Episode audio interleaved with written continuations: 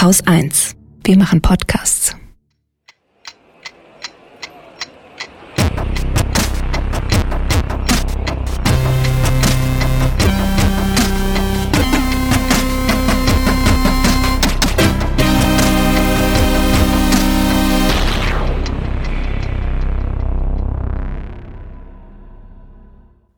Katharina Kwonarek ist Doktorandin am Helferzentrum für Deutschland und Europastudien und sie ist Teil des Thinktanks The Middle East and International Affairs Research Group, kurz MAIA, ein Zusammenschluss von ExpertInnen, die sich mit dem Nahen Osten beschäftigen.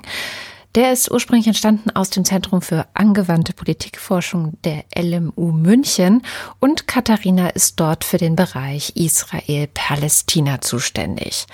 Wir haben uns am 1. Juli zu einer Videokonferenz im Internet getroffen, um miteinander über die aktuelle Lage zwischen Israel und Palästina zu sprechen. Ich habe sie gefragt, warum eigentlich Benjamin Netanyahu, der Präsident von Israel, diese neuen Annexionspläne in Sachen Westbank ja, vorantreiben möchte, wo das herkommt. Und zuerst wollte ich aber wissen, worüber wir eigentlich genau sprechen. Also angenommen, die Annexion kommt tatsächlich. Welche Gebiete sind dann eigentlich betroffen und warum? Wie vieles im Nahen Osten ist auch das noch nicht wirklich klar. Also wir hatten ja den Stichtag 1. Juli und ähm, heute sind alle aufgewacht, haben mit Spannung in die Zeitung geguckt und ähm, das Erste, was man in der Zeitung gefunden hat, ist ein Statement des israelischen Außenministers, der gesagt hat, ich habe keine Ahnung, was passiert, fragt doch Bibi Netanyahu. Also es ist total unklar, ob eine Annexion wirklich passiert und was annektiert wird ähm, was quasi zur Debatte steht. Und also da folgt dann quasi Bibi Netanyahu diesem Deal of the Century, also dem quasi äh, Vertrag des Jahrhunderts, den äh, Trump angekündigt hat, ähm, dass 30 Prozent des Landes in der Westbank annektiert werden sollen. Und die Idee ist eben das Land zu ähm, annektieren, was sich hier das Jordantal quasi nennt. Warum ist gerade das Land interessant oder warum soll, es steht zur Debatte gerade das zu annektieren? Weil es sehr strategisch ist. Man muss vielleicht dazu auch ein bisschen ausholen, ähm, wenn man die Geschichte der Entstehung des Landes Israel anschaut und äh, dann sieht man, dass es schon vorher viele Annexionen gegeben hat. Zum Beispiel gab es die Annexion der Golanhöhen, was eben auch ein sehr strategischer Punkt ist, weil er in den Bergen liegt, weil dort Wasserquellen entspringen. Und das heißt, Israel hat diese Golanhöhen annektiert. Bis heute gibt es dazu keine klare Linie oder kein klares Agreement. Nach äh, internationalem Recht ist es eine ähm, völkerrechtswidrige Annexion. Mhm. Und die Leute, die dort leben im Moment in den Golanhöhen, haben äh, es abgelehnt, israelische Pässe zu haben. Ähm, es gibt dort eigentlich eher eine Selbstverwaltung, aber trotzdem ähm, hat äh, Israel das quasi unter militärischer Kontrolle. Warum? Weil, wie gesagt, das ist das, der höchste Punkt in der Region. Das heißt, dort gibt es sehr viel Abhörstation nach Syrien, in den Libanon und man kontrolliert dort die Wasserquellen. Deshalb nimmt man an, dass das, was jetzt annektiert werden soll, vor allen Dingen das Gebiet in der Westbank im Jordantal ist. Im Moment ist es quasi, ähm, gehört es zu dem sogenannten Area C äh, in der Westbank. Das heißt, es ist alles militärisches Gebiet. Das heißt, es ist sowieso schon in einer Art und Weise unter israelischer Kontrolle. Aber in diesem Gebiet wird sehr viel Landwirtschaft betrieben und, wie der Name schon sagt, Jordantal, durch dieses Gebiet fließt eben der Jordan. Das heißt, auch das ist sehr strategisch weil wer dieses Gebiet kontrolliert oder annektiert, kontrolliert eben den kompletten Wasserzufluss für ähm, eigentlich das gesamte Land und also die Wasserquellen und auch sehr fruchtbares Land. Deshalb nimmt man an, dass wenn das äh, annektiert wird und deshalb ist es eben eine sehr strategische Annexion. In, dem, in diesem Jordantal leben kaum Menschen. Äh, die Palästinenser, die in der Westbank leben, leben entweder in den Städten, die zur Area A gehören, also quasi von den Palästinensern verwaltet werden, oder in den Dörfern rundherum, in der Area B. Das ist eine, im Moment wird es halb von den Palästinensern, halb von den Israelis verwaltet. Und das heißt, ähm, also wenn man diese 30 Prozent Land in Area C, in dem Jordantal annektiert, annektiert man vor allen Dingen Landmasse ohne Menschen und das scheint ähm, strategisch eben sehr interessant zu sein. Mhm. Ist denn Wasser ein Problem in Israel generell, so dass es sozusagen man sich auch wirklich darum kümmern muss, irgendwo herzubekommen? Ja, also Wasser ist eins der großen Probleme hier. Ähm, das Land ist relativ klein, also von der Fläche so groß wie Hessen ungefähr und hat ähm, inzwischen rund neun Millionen Einwohner. Es wird viel Landwirtschaft betrieben und ähm, es gibt halt nur diese Quellen oben in den Golanhöhen, in den Bergen, die dann eben zum Jordan zusammenfließen. Und man liest auch ja immer wieder Berichte, der Jordan fließt eben durchs Land, ähm, bewässert den See Genezareth, aber auch das Tote Meer und die äh, Seespiegel, also im See Genezareth, aber auch im Toten Meer, sinken kontinuierlich. Das hat natürlich mit Klimawandel zu tun. Ähm, es gibt zwei bis drei äh, Meerwasserentsalzungsanlagen, die reichen aber natürlich nicht aus. Und das heißt, man hat hier in dem Land ganz klar das Problem, man hat eine Überbevölkerung und eine Wasserknappheit. Ähm, man kann auch nicht mehr weiter ins Grundwasser bohren, weil da kaum was zur Verfügung steht. Das heißt, Wasser ist sehr strategisch. Man kann das tatsächlich auch im Moment schon in der Westbank sehen. Ähm, die israelischen Siedlungen, die dort bestehen, liegen meistens an einem höchsten Punkt und kriegen Wasser ähm, geliefert, auch oft äh, umsonst, haben dann ganz begrünte Gärten und betreiben auch Landwirtschaft. Und in den palästinensischen Dörfern rundherum herrscht jetzt schon große Wasserknappheit. Das heißt, zum Beispiel in den größeren Städten wie Ramallah oder Bethlehem kann es sein, dass im Sommer, dass die Wasserleitungen einfach komplett zugedreht werden und dass man einmal pro Woche Wasser bekommt. Dann haben die Häuser so große Wassertanks, in denen das Wasser gesammelt wird. Und man ist hier wirklich auf Wasserknappheit eingestellt. Das heißt, wenn jetzt Israel dieses Land noch weiter annektiert, bedeutet das, dass noch eine wichtige Lebensader gerade für die Palästinenser abgeschnitten wird oder eben rationiert wird, weil wer das Land kontrolliert, rationiert natürlich auch das Wasser und leitet es dann dorthin, wo er, er oder sie es möchte. Das liefert dann zumindest sehr viel der Erklärung, warum das Ganze so überhaupt durchgezogen werden soll. Jetzt hattest du gerade schon gesagt, es gibt eben auch diesen großen Trump-Plan, ähm, wie der Israel-Palästina-Konflikt gelöst werden sollte. Wenn ich mir das jetzt so anhöre, klingt es so, dass noch verständlicher wird, dass das für die Palästinenser natürlich irgendwie eigentlich keine Lösung ist, oder? Ja, wobei die Debatte läuft auf beiden Seiten sehr interessant. Ähm, man muss auch, glaube ich, sehen, dass zum Beispiel sehr rechte Israelis, also es gibt hier eine sehr rechte Partei, die nennt sich auch die Rechten, ähm, geführt von Ayelet Shaked. Also die waren früher Koalitionspartner von Bibi Netanyahu und hier sind eben auch viele Siedler mit drin in ähm, dieser rechten Partei.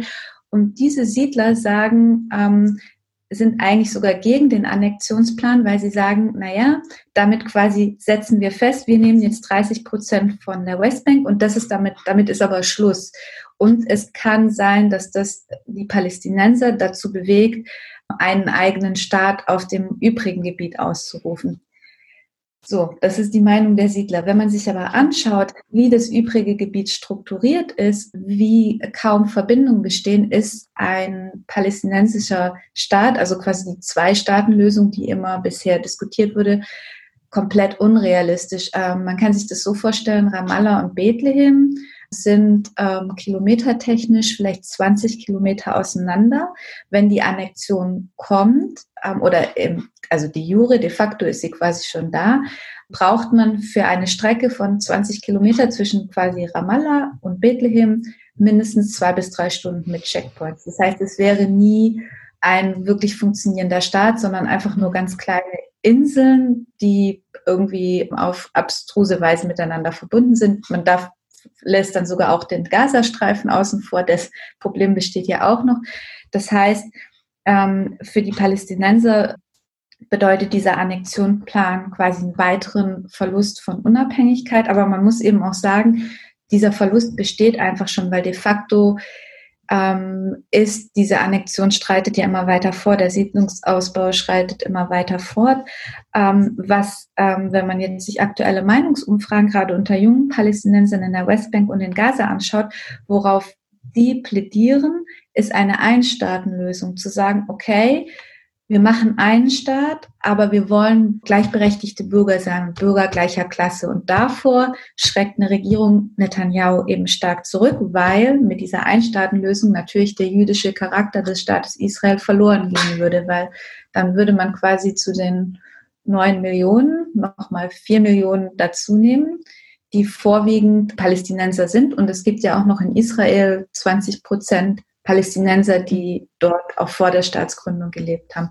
Und das ist, glaube ich, so im Moment das Problem, dass äh, so de facto besteht diese Annexion schon, aber die Palästinenser sehen halt, wenn jetzt nochmal de jure bestätigt wird, gibt es eigentlich kaum irgendwelche Chancen für eine Weiterentwicklung eines Friedenplanes. Hm.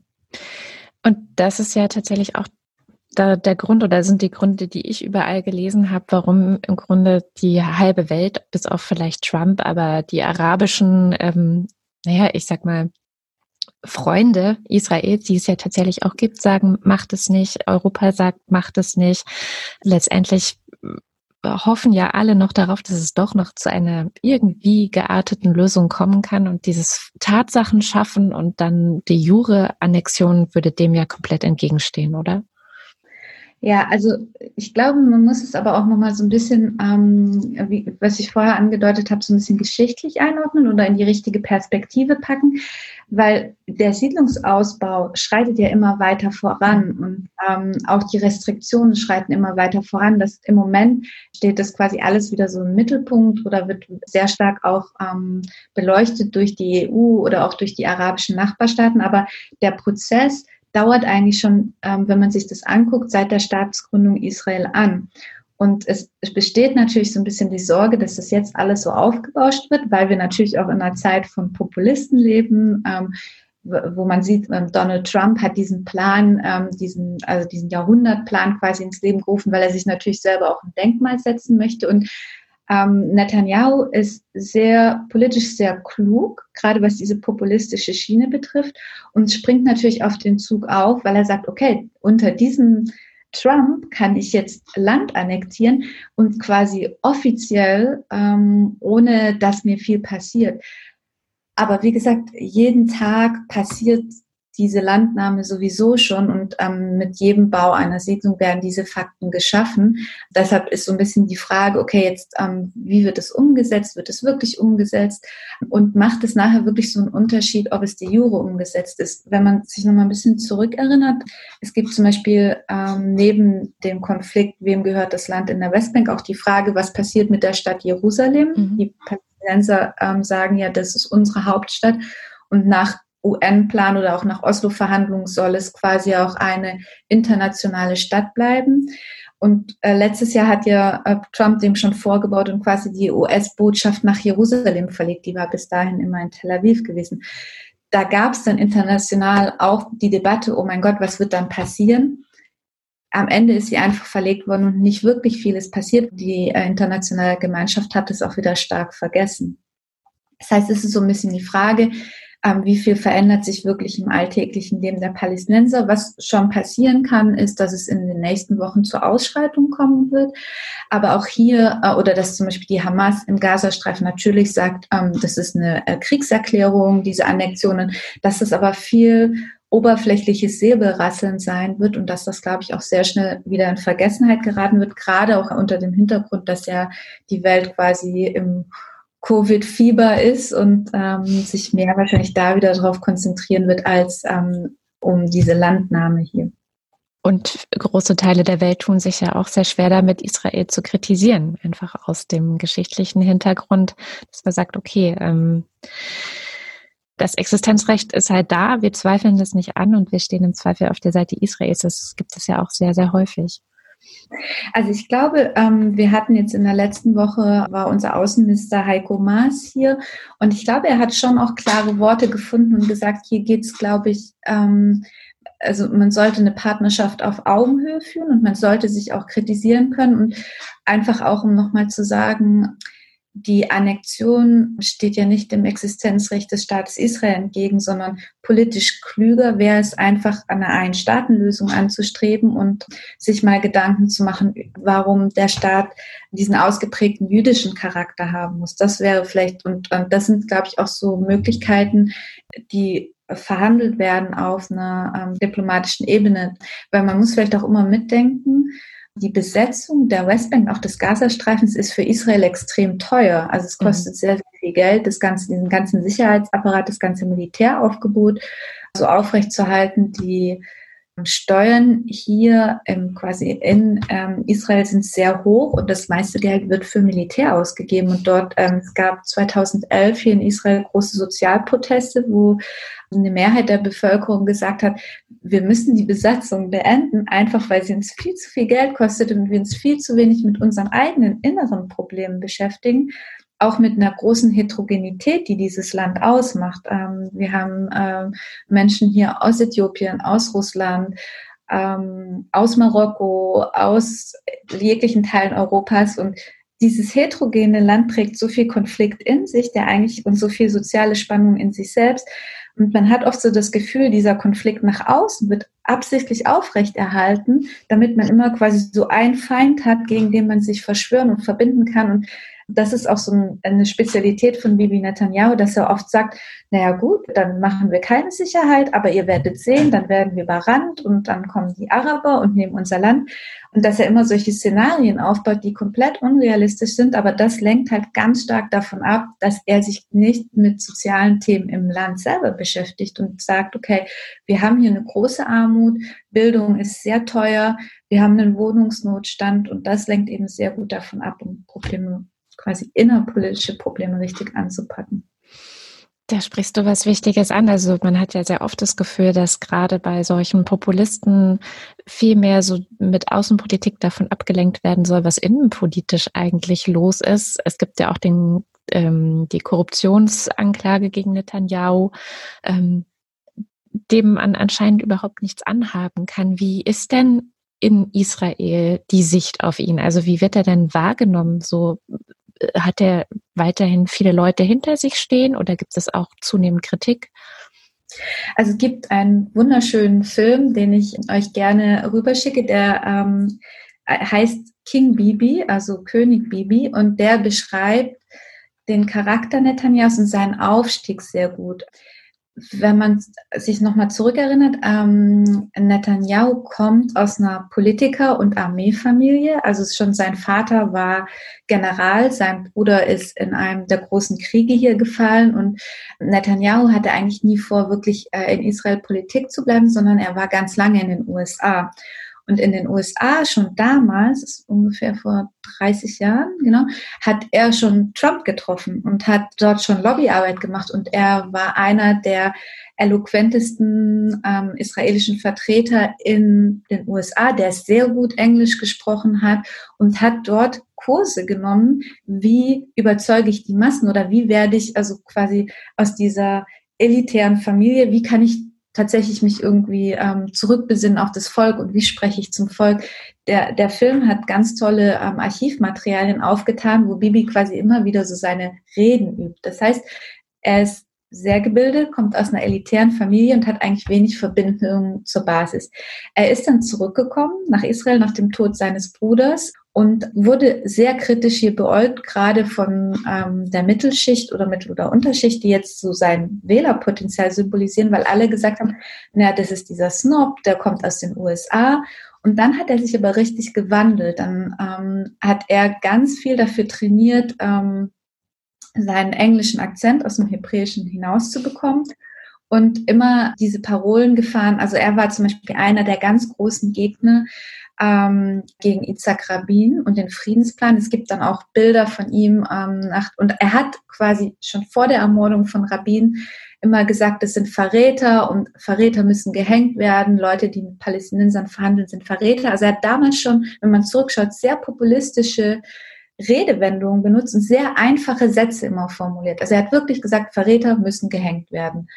Ähm, es gibt Bilder von ihm auf der Beerdigung von Itzhak Rabin, wo man ihn einem richtig teuflischen Lächeln sieht. Also ganz krude Dinge, die aber quasi die, die Rechte, quasi die Unter- und Mittelschicht hier sehr stark angesprochen haben. Gerade die ähm, Misrachi-Juden, also ähm, die jüdische Bevölkerung, die aus Marokko stammt ähm, oder aus dem Irak, quasi, äh, die hier gegenüber den Ashkenazi-Juden, die, die Juden, die aus Europa eingewandert sind, immer als Bürger zweiter Klasse behandelt worden ist. Und diese Leute hat er quasi angesprochen. Und, und ähm, ein Thema, was in Israel quasi essentiell ist, ist das Thema Sicherheit. Und er stellt sich immer als der starke Mann dar. Und er sagt immer, wenn ihr mit den Linken kooperiert, dann gebt ihr die Sicherheit auf. Könnt ihr gerne machen. Wir können gerne Geld in Sozialprojekte stecken, aber dann seid gewiss, dann kommt der böse Araber und äh, überfährt uns. Und er schafft es wirklich, das in sehr simple Sätze zu packen und eben auch in diese vernachlässigten äh, Mittel- bis Unterschichten reinzugehen und durch ganz einfache populistische Sätze zu sagen, dass ich, äh, für, für Europäer ist es ganz interessant, wenn man das vergleicht mit dem Phänomen Berlusconi. Mhm. Wenn man sich überlegt, wie oft ist Berlusconi wiedergewählt worden, wie viele Affären hatte, wie viel Korruption, und es gibt ganz interessante Studien, die sagen so, die Israelis bewundern Baby teilweise für seine, was man hier sagt, Chutzpah. Mhm. Quasi für seine, also sagt man auch auf Deutsch Chutzpe, dass man sagt, der lässt sich aber mal nichts gefallen und der kann quasi alles, also er ist der König. Und Leute bewundern sowas, also gerade ähm, Leute, die eben aus, aus, einer, aus, aus einer Arbeiterschicht kommen, teilweise, es gibt da viele Studien drüber, dass hier die Leute sagen, der ist eigentlich ein ziemlich äh, schnittiger Mann, auch diese so toxische Maskulinität, wo man sagt, der äh, kann sich da alles rausnehmen, so ein bisschen wie Trump oder eher so ein bisschen wie Berlusconi. Du sprachst schon von der Einstaatenlösung. Also eigentlich ist ja von auf UN-Ebene oder international ganz lange die Zwei-Staaten-Lösung favorisiert worden. Ist die dann jetzt quasi mehr oder weniger vom Tisch oder wie muss ich mir das vorstellen? Also ich glaube, die Zwei-Staaten-Lösung ähm, ist schon seit längerer Zeit vom Tisch, einfach aus der Grundlage, dass ähm, in den letzten 20 Jahren ähm, die Westbank und auch also der Gazastreifen ist komplett abgeriegelt quasi und ähm, also sich selbst überlassen oder einer Hamas-Regierung. Und die Westbank ist über die letzten 20 Jahre so stark zersplittert worden. Das bedeutet, ähm, wenn man sich das heute anguckt, sieht es aus wie so ein Schweizer Käse. Also ich habe es vorher schon angedeutet, die Westbank ist inzwischen unterteilt in Gebiet A, Gebiet B, Gebiet C. Das heißt, Gebiet A wird palästinensisch selbst verwaltet. Das sind nur noch die großen Städte, Jenin, Nablus, Ramallah, Bethlehem und äh, Hebron. Gebiet B es wird quasi mitverwaltet von den Palästinensern, steht aber unter Milit äh, israelischer militärischer Kontrolle. Das heißt, das israelische Militär kann jederzeit reingehen. Und das sind auch die Gebiete, auf denen die Siedlungen gebaut werden und ausgebaut werden. Und dann eben Gebiet C, was eine militärische Sperrzone ist. Das heißt, selbst wenn ähm, man noch eine Zwei-Staaten-Lösung anstreben würde, würde man nur noch über für die Palästinenser über dieses Gebiet A reden. Und dann wäre das tatsächlich also gäbe es ganz wenige Verbindungen nur noch und da gab es manchmal die Idee, man baut eine Brücke nach Gaza oder einen Tunnel, was aber architektonisch komplett unrealistisch ist. Das heißt, also diese Option ist, glaube ich, schon viel länger vom Tisch de facto, hm, wie gesagt, als ähm, wir denken oder wissen. Einfach dann durch, dass quasi jeden Tag mit dem Ausbau der Siedlungen Fakten geschaffen werden, die sich auch nicht mehr ähm, einfach wegdenken lassen. Und was vielleicht auch noch interessant ist, ich habe ja vorher gesagt, dass in Israel inzwischen Wohnungsnotstand herrscht und Land sehr teuer ist. In den Siedlungen ist es das eben nicht. Das heißt, die, die Landnahme, also viele Leute, die in den Siedlungen leben, leben dort einfach auch, weil es für sie wirtschaftlich viel attraktiver ist und die ganze Siedlungsbewegung wird halt stark von außen gesponsert. Das heißt, und man nimmt sich das Land einfach, man kauft es ja nicht. Das bedeutet, die Lebensqualität in den Siedlungen ist einfach viel höher. Es gibt inzwischen schon in einer der größten Siedlungen, Ariel, eine komplett anerkannte Universität. Also, dass man sich überlegt, ah, das wird verändert oder da wird Land zurückgegeben, ist, glaube ich, heute sehr unrealistisch. Mhm. Und so eine Einstaatenlösung, was wäre da der ideale Deal? Also jetzt nicht, was sich die Rechten in Israel vorstellen, sondern wenn man sagt, okay, wir sind jetzt pragmatisch, wir versuchen diplomatisch an diesem Ding weiterzuarbeiten. Mm, dann müsste ja wahrscheinlich auch Israel einige Zugeständnisse machen und eben auch dafür sorgen, dass dann die Palästinenser, die eingebürgert werden oder wie auch immer, ähm, auch Sicherheit bekommen, oder? Ja, also ich meine, jetzt ist es, wie gesagt, schon so, dass viel ähm, Sicherheit oder quasi Sicherheit kontrolliert wird durch äh, das israelische Militär, auch in der Westbank. Aber die Idee einer Einstaatenlösung wäre tatsächlich, wenn man das jetzt mit Deutschland vergleicht, so eine Art föderales System, dass man sagen könnte, ähm, okay, man macht Bezirke, also so Stadtbezirke, das heißt, die werden dann kommunal verwaltet, aber es gibt ein großes Parlament. Jerusalem wird die gemeinsame Hauptstadt und ähm, alle Bürger sind gleichberechtigt. Das heißt, ähm, und das ist, glaube ich, ähm, die große Krux in der Sache. Im Moment ist der Staat Israel ein jüdisch-demokratischer Staat und wir hatten im letzten Jahr ein neues Gesetz, das nennt sich das Nationalgesetz, bei dem quasi dieser jüdische Charakter noch stärker unterstrichen wurde, weil davor waren zum Beispiel Arabisch und Hebräisch voll anerkannte Sprachen, also ein bilingualer Staat oder vielleicht kann man sich vorstellen wie die Schweiz, also wo man Französisch, Deutsch und Italienisch spricht. So war die Situation vorher. Nach diesem Nationalgesetz, das von den Rechten quasi durchgedrückt worden ist, ist es eben nicht mehr so. Und es gibt dann viele Restriktionen auch im, im Leben hier in Israel, bei dem ähm, Palästinenser oder nicht jüdische Staatsbürger einfach ganz stark benachteiligt werden. Das heißt, wenn es zu so einer Einstaatenlösung kommen würde, müsste das Zugeständnis eben sein, okay, dieser Charakter wird verändert. Und man kann zum Beispiel, es gibt diese Gesetze hier, dass bei uns ist der erste Arbeitstag ein Sonntag, weil im jüdischen Glauben eben der Samstag der Ruhetag ist. Das heißt, aber auch der Samstag ist hier viel strikter. Das bedeutet, es gibt kaum öffentlichen Verkehr, viele Restaurants werden geschlossen. Das heißt, das müsste sich auch noch stärker anpassen. Und das ist halt die Frage, ähm, ist die Regierung, gerade eine eher rechte Regierung, zu so großen Zugeständnissen bereit. Die Bevölkerung ist das.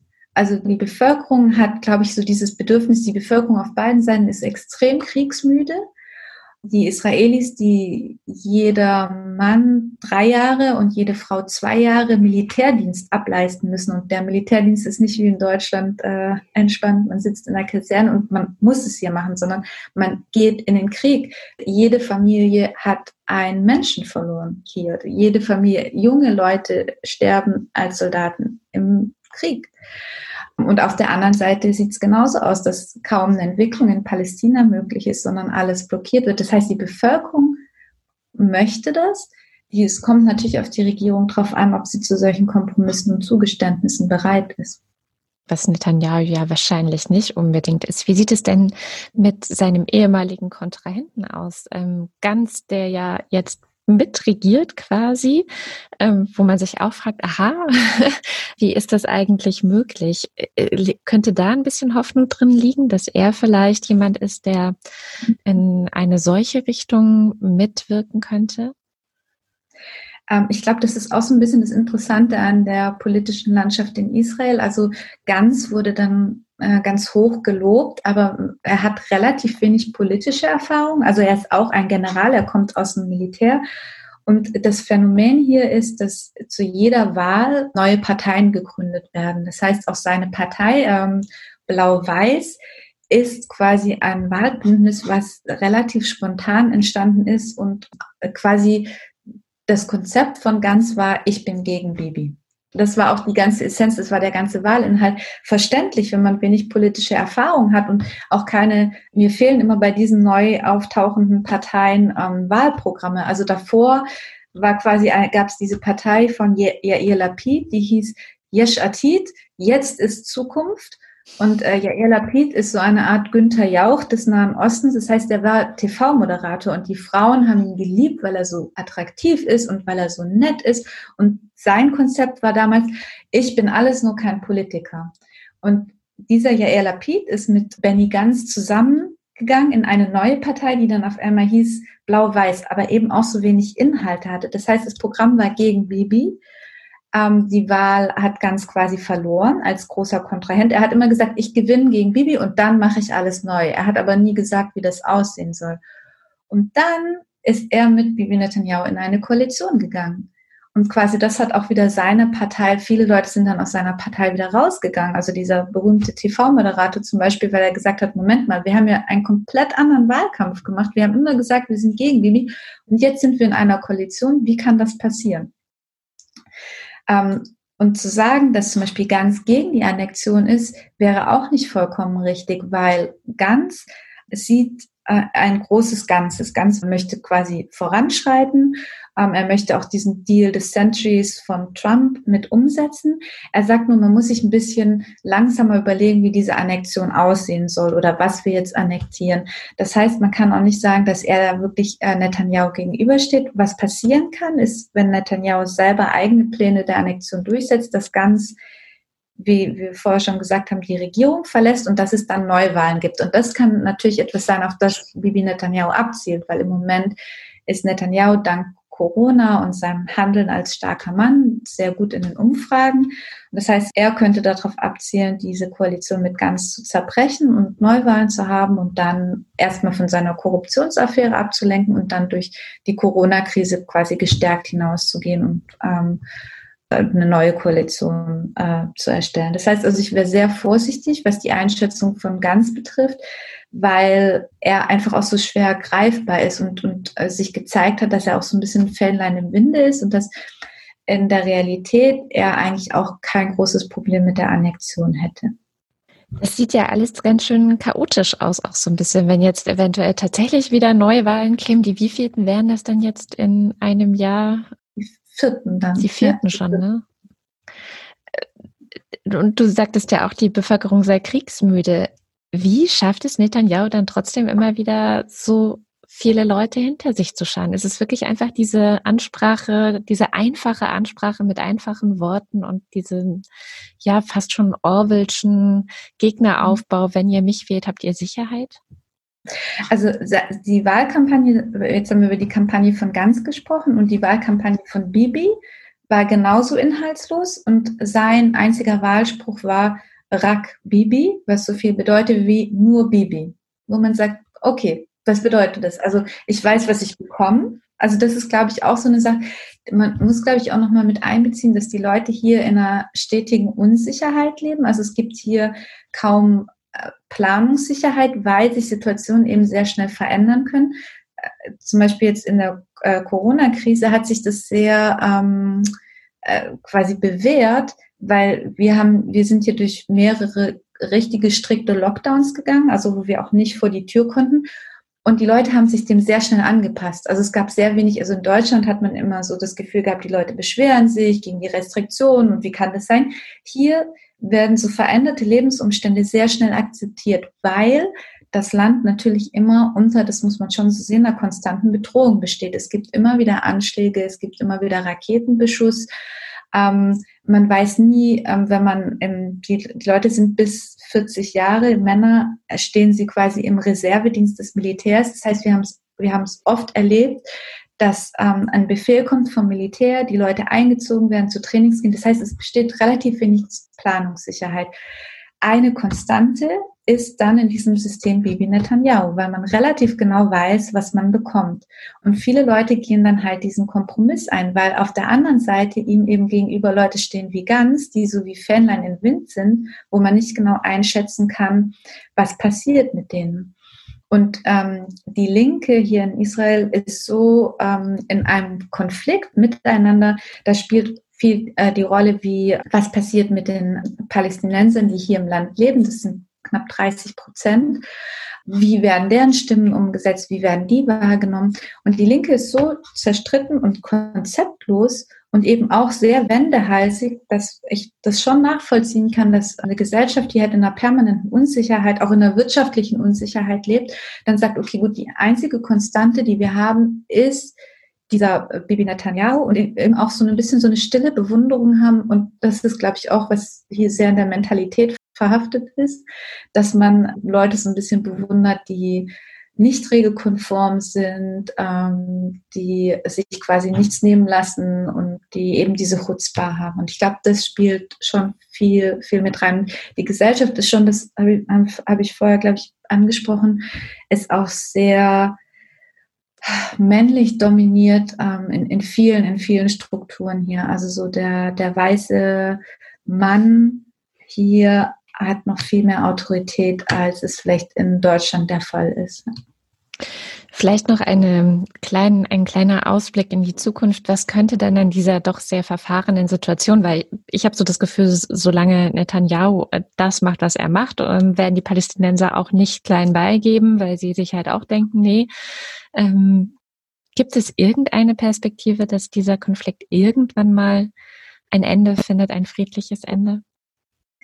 Also wir haben diese Debatten ja oft. Ich selbst komme aus der Politikwissenschaft und bin eigentlich in den internationalen Beziehungen ähm, verhaftet. Ich glaube, und so traurig das auch klingt, ähm, ich glaube, dass ähm, dieser Konflikt entweder sich sehr stark zuspitzen muss, weil im Moment ist es immer so, es entlädt, es ist wie so ein Dampfkochtopf. Das heißt, es äh, entlädt sich immer mal wieder ein bisschen Dampf, dann schießt mal die Hamas ein paar Raketen nach Tel Aviv, dann antwortet das israelische Militär.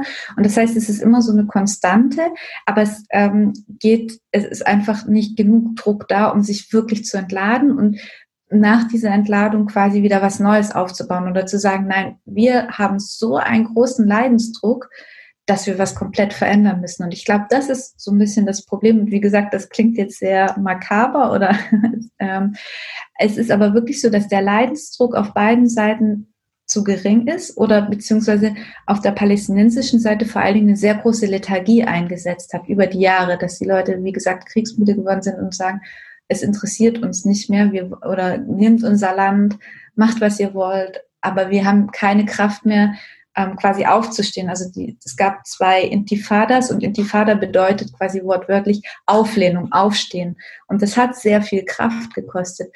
Ich glaube, was so meine Hoffnung ist, ähm, äh, sind wie immer die jungen Leute im Land. Ähm, zum Beispiel hat sich hier gerade in Haifa eine sehr starke junge palästinensische Szene etabliert, die ganz viele Verbindungen rüber in die Westbank hat und sagt, nein, wir wollen einen Staat und wir wollen einen demokratischen Staat und wir arbeiten dorthin.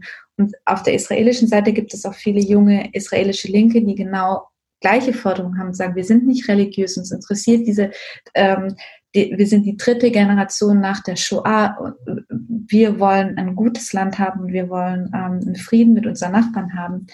Das heißt, ähm, das kann schon gelingen. Ich glaube aber davor müssen auch, ähm, also entweder muss ein sehr hoher Leidensdruck entstehen oder wirtschaftliche Interessen, die im Moment halt sehr stark befriedigt werden, gerade auch von äh, Netanyahu, runtergefahren werden. Wenn man sich überlegt, es gab vor einem halben Jahr, das vergisst, vergisst man auch schnell wieder, diesen berühmten U-Boot-Deal äh, mit Deutschland. Das heißt, dass Deutschland U-Boote nach Israel schickt und die deutsche Waffenindustrie einen riesen Gewinn damit macht, weil sie Verträge unterschreiben, dass diese U-Boote dann immer regelmäßig gewartet werden.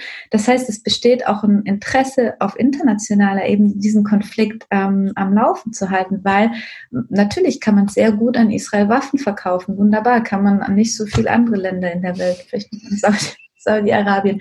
Und das wäre wichtig, eben auch von der internationalen Gemeinschaft oder gerade von Deutschland da auch Stellung zu beziehen, zu sagen, nein, das muss gerade diese starken Waffenlieferungen müssen ein Ende haben und man muss sich eben auf die Innenpolitik besinnen und dazu braucht es einfach einen, einen stabilen Frieden, der einfach auch möglich ist und der auch möglich ist zu schaffen und ich glaube eben durch eine Ein-Staaten-Lösung. Wunderbar. Vielen, vielen Dank ähm, für diesen sehr breiten und sehr fundierten Überblick. Sehr gerne. Das war Katharina Konarek von der Universität Haifa und sie hat mir nach der Sendung noch einige Links zu den Hintergründen der in diesem Gespräch genannten ja, Fakten und Geschichten geschickt. Die packe ich euch natürlich alle in die Show Notes, sodass ihr euch noch ein bisschen weiter einlesen könnt, wenn ihr da Interesse habt. Das war die Bonusfolge zum Thema Israel-Palästina. Wir hören uns nächste Woche wieder in der Wochendämmerung. Vielen Dank fürs Zuhören und bis dahin.